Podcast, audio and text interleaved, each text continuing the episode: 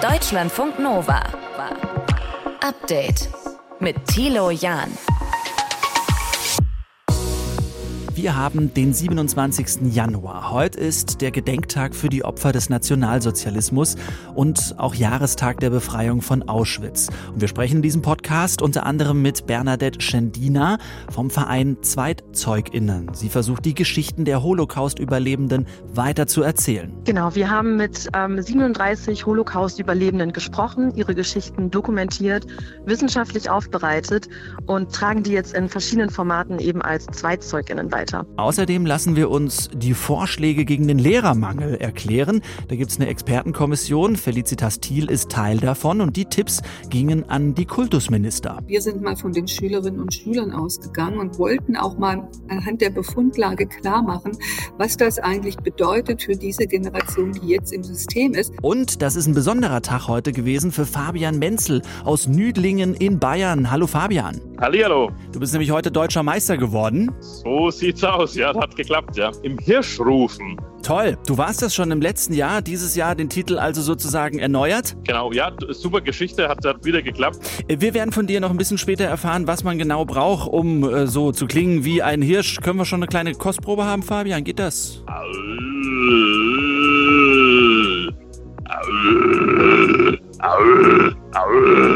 Hier ist euer Update-Podcast am 27. Januar.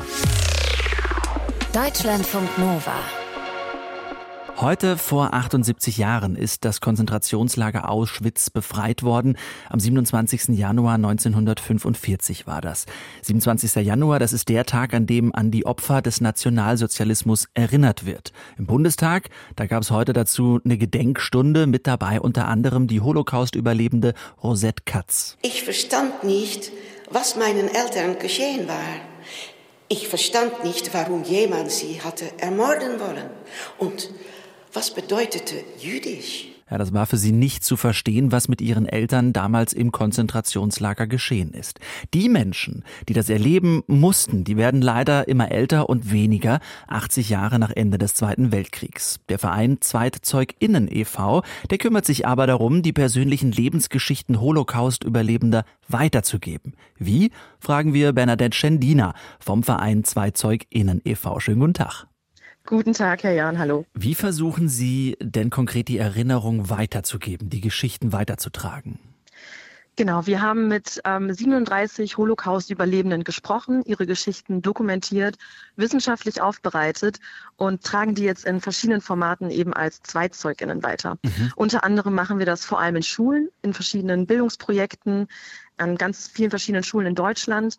Außerdem haben wir ganz neu wieder eine Zweizeugen-Ausstellung, werde Zweizeuge. Mhm. Und unser drittes Standbein, sag ich mal, sind auch die digitalen Formate. Wir haben eine Lernplattform und einen Podcast und auch dort tragen wir die Geschichten mhm. weiter. Das heißt, in den ganzen Präsentationen oder auch in den Videos, in den Clips lernen wir dann diese 37 oder einen Teil davon kennen?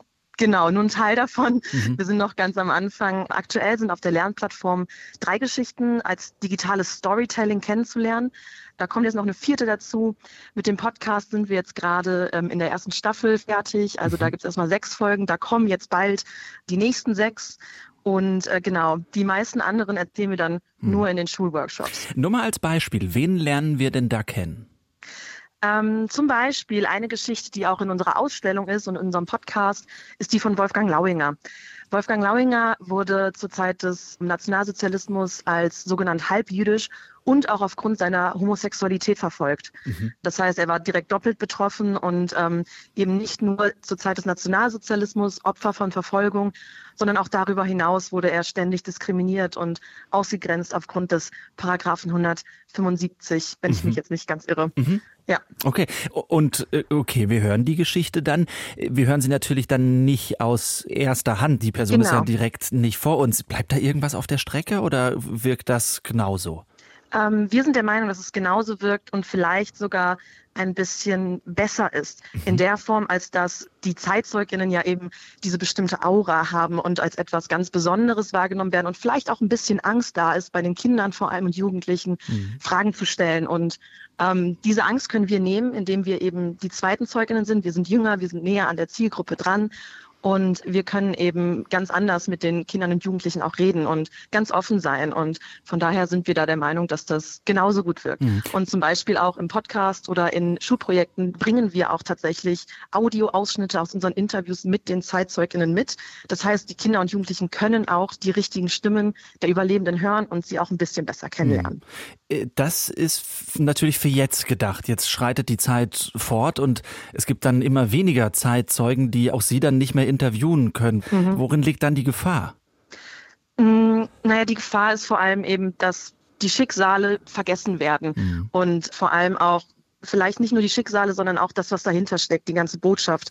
Also das sehen wir jetzt ja auch gerade, dass rechte Parteien und rechtes Gedankengut in ganz Europa wieder zunimmt und Ausmaße annimmt, die wir eigentlich als überwunden gedacht haben. Mhm. Und wir können mit den Geschichten und mit dem, was wir dadurch vermitteln, eben entgegenwirken. Diskriminierung, Rassismus, Antisemitismus, all das kann nur irgendwie überwunden werden, indem wir uns mit Geschichten auseinandersetzen. Und diese persönlichen Überlebensgeschichten bieten eben so gute Zugangspunkte, um eben auch für das eigene Leben anzuknüpfen und was für sich mitzunehmen. Hm. Wer kommt da eigentlich auf wen zu in der ganzen Kiste? Sind mhm. es die Zeitzeugen, die sagen, jawohl, wir wollen irgendwie, dass unsere Geschichte konserviert wird und weiter äh, geht? Oder sind es dann die ZweitzeugInnen, die erstmal ja. recherchieren? Genau, es hat so angefangen, dass unsere Gründerinnen damals ein Uni-Projekt gemacht haben und nach Israel gefahren sind und auf gut Glück Zeitzeuginnen kennenlernen wollten. Und sie haben eben ein Interview bekommen, direkt am Anfang. Mhm. Und dann ging es so weiter. Und dann wurde gesagt, sie müssen unbedingt mit der Person noch sprechen und die Person kennenlernen. Und dann haben die quer verwiesen. Und dann hat sich das auch manchmal ganz zufällig ergeben, auf Veranstaltungen, auf denen wir waren, haben wir jemanden kennengelernt. Und dann haben wir gesagt, wir möchten sie gerne interviewen. Und so ist das eben weitergegangen, bis wir insgesamt 37 Überlebende mhm. interviewt haben. Müssen wir nur noch eine Sache klären, Frau mhm. Schendina, nämlich wie kann man Zweitzeugin werden? Das ist ganz einfach. Es kann jeder und jede werden.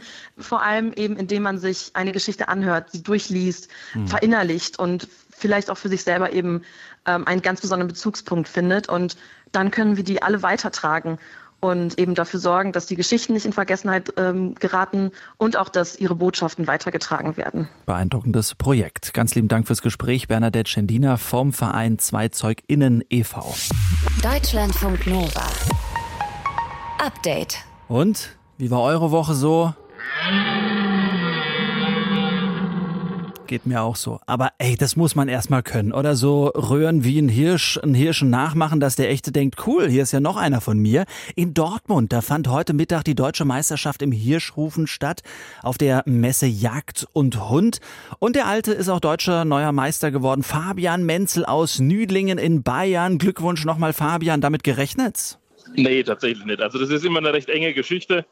Ähm, wenn man einen guten Tag hat, ist man vorne mit dabei und wenn eben nicht, dann nicht. Was glaubst du, was hat heute den Ausschlag für dich gegeben? Was hast du besonders gut gekonnt? Du, tatsächlich keine Ahnung. Ich, ich achte nicht drauf, äh, welche Disziplin besonders bewertet wird. Also ich schaue nicht, welche, welche Karten nach oben gehalten werden von der Jury. Mhm. Ja, aber du sagst ja verschiedene Disziplinen. Klär uns mal auf, was gehört denn da alles dazu? Also dieses Jahr bei der, bei der Meisterschaft wurde gefordert, der Hirsch beim Kahlwild. Platzhirsch beim Kahlwild heißt ein älterer Hirsch meistens, ähm, hat mehrere Stücke weibliches Wild, Kahlwild genannt, um sich und er gibt dann bestimmte Lautäußerungen von sich. Das ist Disziplin 1. Wie ging es weiter?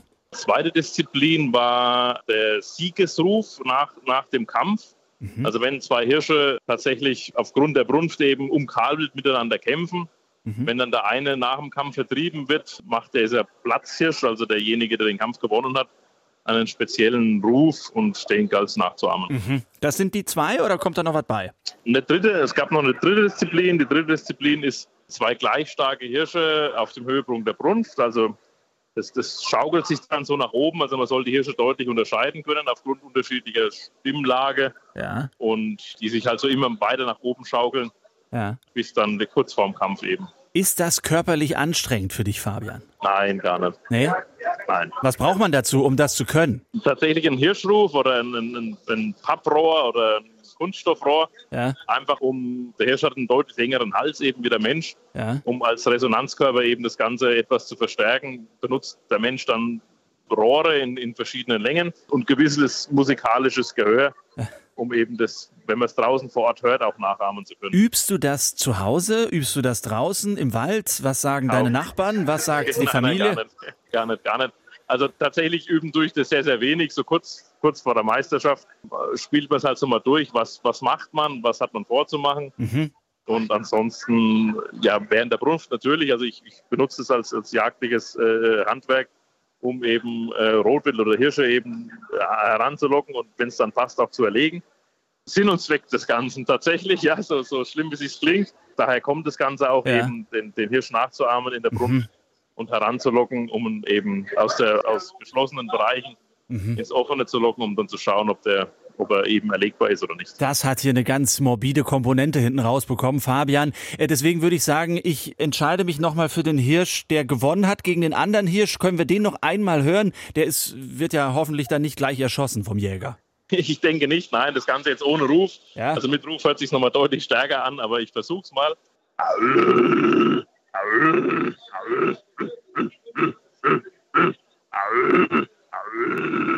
Ja, glücklich, so klingt glücklich klingt er ja nicht, ne? Muss man ja auch festhalten. Nein, soll er, soll er aggressiv klingen, soll den anderen ja verjagen. Ja, gut.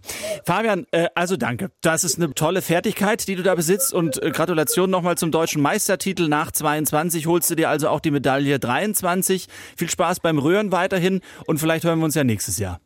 Dankeschön, bis dann. Tschüss. Deutschlandfunk Nova. Update. Es gibt eigentlich nichts Schlimmeres, als im Bett zu liegen und kalte Füße zu haben. Ne? Habt ihr vielleicht auch schon das ein oder andere Mal. Es gibt diesen äh, Trick, Bettdecke dann immer drehen, also das, was warm auf der Brust lag, runter zu den Füßen und hoffen, dass das dann Wärme abgibt und man irgendwann einschlummert. Aber wir merken es, es ist nicht so einfach, irgendwie Füße und vielleicht auch die Hände warm zu halten in dieser kalten Zeit. Zum Glück gibt's Johannes Döppelt aus dem Deutschlandfunk Nova Team, hat sich mal genauer angeschaut, selbst auch betroffen. Sag mal. Äh, ja, in dieser Woche sogar ziemlich stark. Bei mir sind die Füße anders als bei anderen Leuten vor allem morgens und so tagsüber kalt. Mhm. Abends sind sie dann eigentlich recht warm, dann geht's wieder. Und äh, bei mir ist dafür, glaube ich, die Ursache ziemlich eindeutig, nämlich Bewegungsmangel. Ah. Das ist bei mir so ein äh, typisches Homeoffice-Ding. Ne? Also mhm. morgens mhm. aufstehen und dann mehr oder weniger direkt an den Schreibtisch ins Arbeitszimmer, ohne sich mhm. groß zu bewegen. Also das schon mal eine Ursache, ne? wenn man sich nicht richtig bewegt, äh, dann kalte Füße. Aber natürlich auch wahrscheinlich Umgebungstemperatur. Oder wenn es draußen kalt ist, dann ja, wird es auch so kalt in den Füßen oder Händen. Klar, also Kälte ist natürlich erstmal die Hauptursache. Also wenn es draußen in der Wohnung kalt ist, dann werden meist oft ja zuerst die Füße oder auch die Hände oder unsere Nase kalt, weil unser Körper dann vor allem seine Mitte wärmt. Das sind die mhm. Ursachen. Also Bauch und Brust äh, wird gewärmt, da wo unsere lebenswichtigen Organe sitzen und die Gliedmaßen wie die Füße oder Hände werden dann eben einfach nicht mehr so stark durchblutet und werden deswegen kalt. Es ist aber so, das empfindet ja nicht jeder gleich, ne? Und nicht jeder leidet da gleich stark mhm. und, und andere gibt vielleicht, die weniger drunter leiden.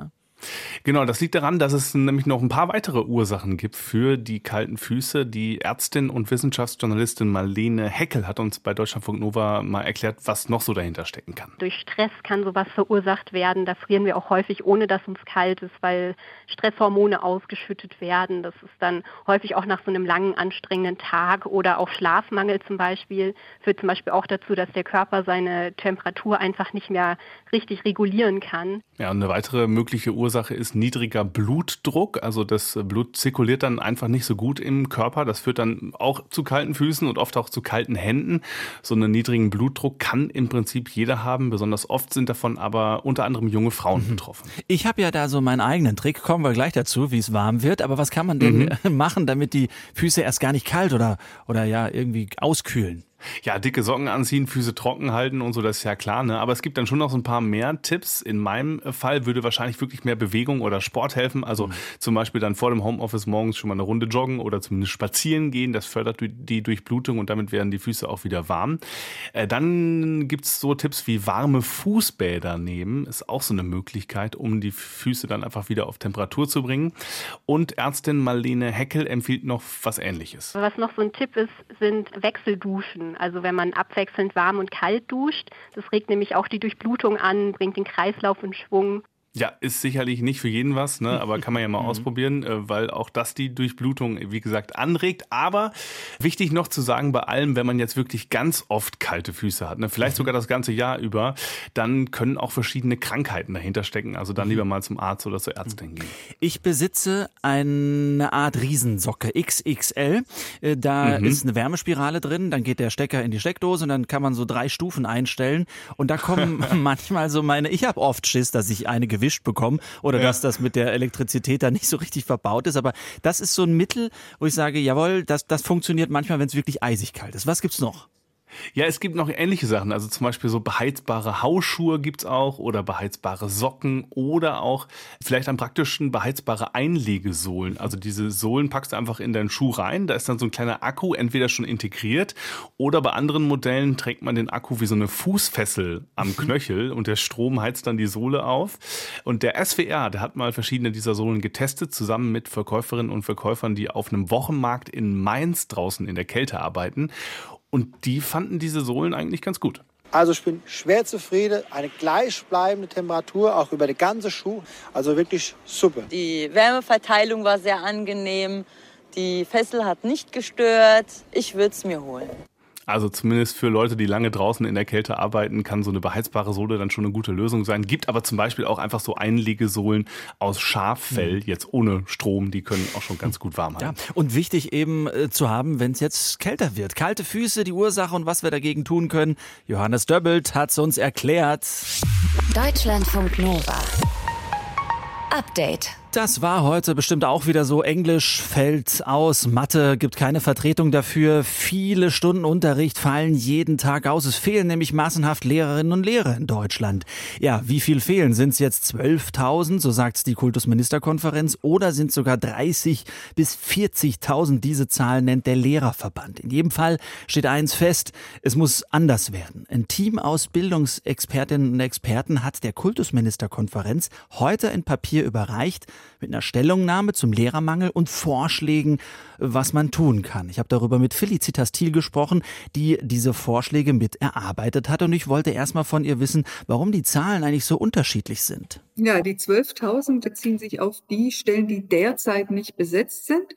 Mhm. Die 30 bis 40.000 ist, das ist eine Prognose für das Jahr 2030. Mhm. Die Prognosen sind aber teilweise auch noch skeptischer.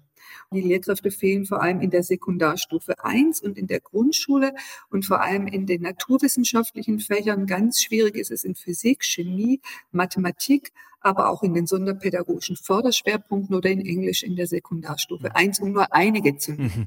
Welche Ideen hat denn konkret die Kommission, um was dagegen zu tun? Wir sehen drei große Stellschrauben. Das erste ist der Quereinstieg. Mhm. Das heißt, wir müssen Personen gewinnen, die haben schon einen Masterabschluss in ein Fach oder sind schon im Beruf und möchten sich neu orientieren.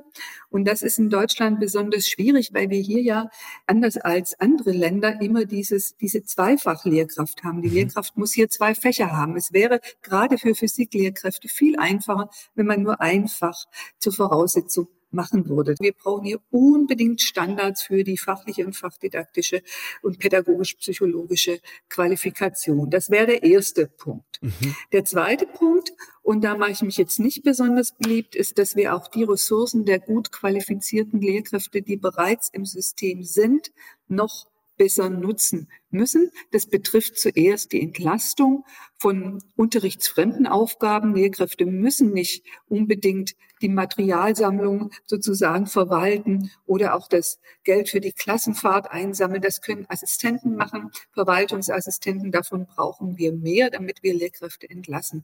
Wir mhm. sollten auch stärker ausländische Lehrkräfte rekrutieren, die sich hier bewerben. Das sind immerhin 2500 Anträge, die wir pro Jahr haben. Davon äh, landen 80 Prozent nicht im System. Gibt es unterschiedliche Gründe für, auch sprachliche Hürden. Aber ein Grund ist eben auch wieder die einfache Lehrkraft, ne, die eben in anderen Ländern ausgebildet wird. Ja. Und hier ist nochmal ein wichtiger Punkt, und da wird es dann wirklich kritisch, die Teilzeit. Wir haben in Deutschland doppelt so viel Personen, Lehrkräfte, die Teilzeit arbeiten wie in anderen europäischen Ländern. Und vor allem arbeitet ein großer Teil unter 50 Prozent einer vollen Stelle. Man bekommt ja in den Nachrichten jetzt mit äh, schon längere Zeit, die, die nicht als Lehrerinnen und Lehrer tätig sind, es gibt den Personalmangel. Es gibt, sagen wir mal, viele, die klagen darüber, dass äh, zu viel ausfällt. Es gibt andere Länder wie Finnland, wo Lehrerinnen und Lehrer weniger verdienen, aber das Standing von Lehrerinnen und Lehrern höher ist, zum Beispiel als in Deutschland. Deutschland. Wie schafft man denn bitte schön eine Attraktivität des Berufs ja nicht mit dem Maßnahmenkatalog, der heißt Teilzeit begrenzen, Personal umverteilen? Es geht darum, im Interesse der Kinder, die jetzt im System sind und insbesondere derjenigen, die sich nicht sozusagen von den Eltern coachen und unterstützen lassen können, einen qualitativ hochwertigen Unterricht zu organisieren. Das sind viele Stellschrauben. Wir sagen, schaut erstmal ins System. Es gibt Riesenunterschiede. Zum Beispiel in Berlin gibt es einen Großteil der Klassen, die weniger als 22 Schüler haben in der Grundschule. Und da müssen wir zu einer besseren Verteilung kommen. Auch die Tatsache, dass wir teilweise auf dem Land in zwei Dörfern, die nicht weit voneinander entfernt sind, kleine Grundschulen haben mit ganz kleinen Klassen. Natürlich ist eine wohnortnahe Versorgung gut. Aber wenn, wenn ich die Wahl hätte, würde ich, glaube ich, lieber mein Kind in den Schulbus setzen und äh, damit es von einer, von einer qualifizierten Lehrkraft mhm. unterrichtet wird. Wer steht denn bei Ihren Vorschlägen im Fokus? Die Schüler oder wirklich die Lehrerinnen und Lehrer? Ja, ich glaube, ich kann das mal so sagen. Wir reden ja jetzt in den letzten Wochen sehr stark über die Lehrkräfte und wir sind mal von den Schülerinnen und Schülern ausgegangen und wollten auch mal anhand der Befundlage klar machen, was das eigentlich bedeutet für diese Generation, die jetzt im System ist. Und es nutzt einfach nichts, wenn wir sagen, wir wollen, wir müssen jetzt die Zahl der Studienplätze erhöhen. Das ist ja dann immer die Forderung, die kommt, die Empfehlung, die tut auch keinem weh. Aber wir müssen sehen, dass die Studierenden frühestens in sechs Jahren im System sind und dass wir aufgrund des demografischen Wandels auch schon jetzt einen Rückgang der Studienbewerberinnen und Bewerber haben für alle Fächer. Und das ist völlig illusorisch zu glauben, dass wir hier den Anteil von Lehramtsstudierenden noch beträchtlich mhm. steigern können. Deswegen müssen wir uns ehrlich machen und wir müssen an allen Stellschrauben drehen. Jede Stunde zählt und ich würde mir ein konstruktiven Dialog wünschen. Mhm. Wir sagen ja nicht, alles muss gemacht werden, mhm. sondern schnürt Pakete, aber es darf auch keine Tabus geben. Sagt Felicitas Thiel. Sie gehört zum Team der Bildungsexpertinnen und Experten, die der Kultusministerkonferenz im Papier heute überreicht hat. Eine Stellungnahme zum Lehrermangel. Deutschlandfunk Nova. Update. Wer kennt's? Es mag sein, dass ich dir auf WhatsApp noch nicht geantwortet habe, aber auf Insta dir Memes schicke oder sogar eine Story poste, das ist möglich. Dieses Video hat bei Instagram über 100.000 Likes, also unglaublich viele Leute, die das so fühlen, wie er. Auf Instagram versacken, wenn man doch eigentlich irgendwie einer Freundin und einem Freund zurückschreiben sollte. Deutschlandfunk Nova Reporterin Celine Wegert war heute auch so ehrlich und hat gesagt, Mensch, das ist bei mir auch so. Und dann hat sie für uns mit einer Medienpsychologin sich das mal genauer angeschaut. Zwölf ungelesene Chats zeigt mir WhatsApp an, inklusive Nachrichten, die seit Herbst ungeöffnet auf meinem Handy liegen. Und trotzdem versacke ich in meinen freien Minuten bei Instagram und gucke mir Hundevideos an, anstatt diesen WhatsApp-Load endlich mal abzuarbeiten. Aber warum bin ich so? Katrin Brinkhoff ist Medienpsychologin und arbeitet unter anderem als Coach zum Thema Kommunikation. Und sie sagt, obwohl WhatsApp, Instagram und TikTok auf dem Handy nur einen Klick voneinander entfernt sind, fordern sie von uns unterschiedliche Sachen. Das Instagram ist eben konsumierender und zurückgelehnter. Und WhatsApp kommt dann eigentlich als Form viel stärker der direkten Kommunikation nahe. Und dementsprechend sind WhatsApp-Nachrichten eben auch mit einem höheren emotionalen Aufwand verbunden, weil das im Gegensatz zu Instagram und TikTok eben ein wirklicher Dialog ist. Instagram oder TikTok geht ja stärker in eine Richtung. Das heißt, ich werde nicht so sehr in die Verantwortung genommen. Es hat so was Verführerisches, auch eine Sogwirkung. Es ist ein, ich reagiere auf eine virtuelle Pinnwand. Und da zu versacken ist völlig okay, solange wir ein bisschen auf uns achten, sagt sie. Und eben auch sich selbst zu beobachten. Ähm, ja, wie geht es mir denn jetzt nach 20 Minuten? Ne? Ist es mir möglich, so eine Metaebene einzunehmen zu sagen, so und jetzt höre ich wirklich auf und koche mir einen Tee und gehe mal raus oder führe ein echtes Gespräch? Heißt für mich, ich kann beruhigt aufatmen. Ich bin anscheinend keine furchtbare Person, nur weil ich bei Instagram versacke, ohne vorher die Nachrichten meiner Freundinnen zu öffnen. Also Haken dran. Bleibt noch die Frage, wie schaffe ich es, diesen Berg an WhatsApp-Nachrichten endlich mal anzugehen? Katrin Brinkhoff sagt, erstmal verstehen, WhatsApp ist im Grunde auch eine Form von Beziehung zu anderen. Und deswegen ist es wichtig, hier auch Bedürfnisse zu kommunizieren. Am besten auch nicht digital, sondern bei einem Kaffee oder bei einem Spaziergang im Park. Und wirklich teilhaben lassen, so das ist meine Arbeitssituation, das ist meine Perspektive, so kommuniziere ich gerne. Bitte seh, was ich brauche und sag du mir bitte, was für dich stimmig ist. Es kann da auch helfen, so ganz konkrete Absprachen zu treffen, damit eben keine Missverständnisse entstehen, wenn ich mal wieder eine Insta-Story gepostet habe, statt auf eine Nachricht zu antworten. Ich habe aber mit Kolleginnen und Freundinnen die Vereinbarung, gesprochene Nachrichten sind nie dringend. Die kannst du auch in drei Tagen abhören. Das ist wirklich so ein bisschen so nice to have, also wie so eine Karte, die dann vier Tage später ankommt. Und Idealerweise nicht länger als zwei Minuten. Nicht länger als zwei Minuten. Das würde mir auf jeden Fall auch sehr helfen. Muss ich nur noch schaffen, mich dann beim Antworten auch selber dran zu halten. Deutschlandfunk Nova. Update. Immer Montag bis Freitag auf deutschlandfunknova.de und überall, wo es Podcasts gibt. Deutschlandfunk Nova.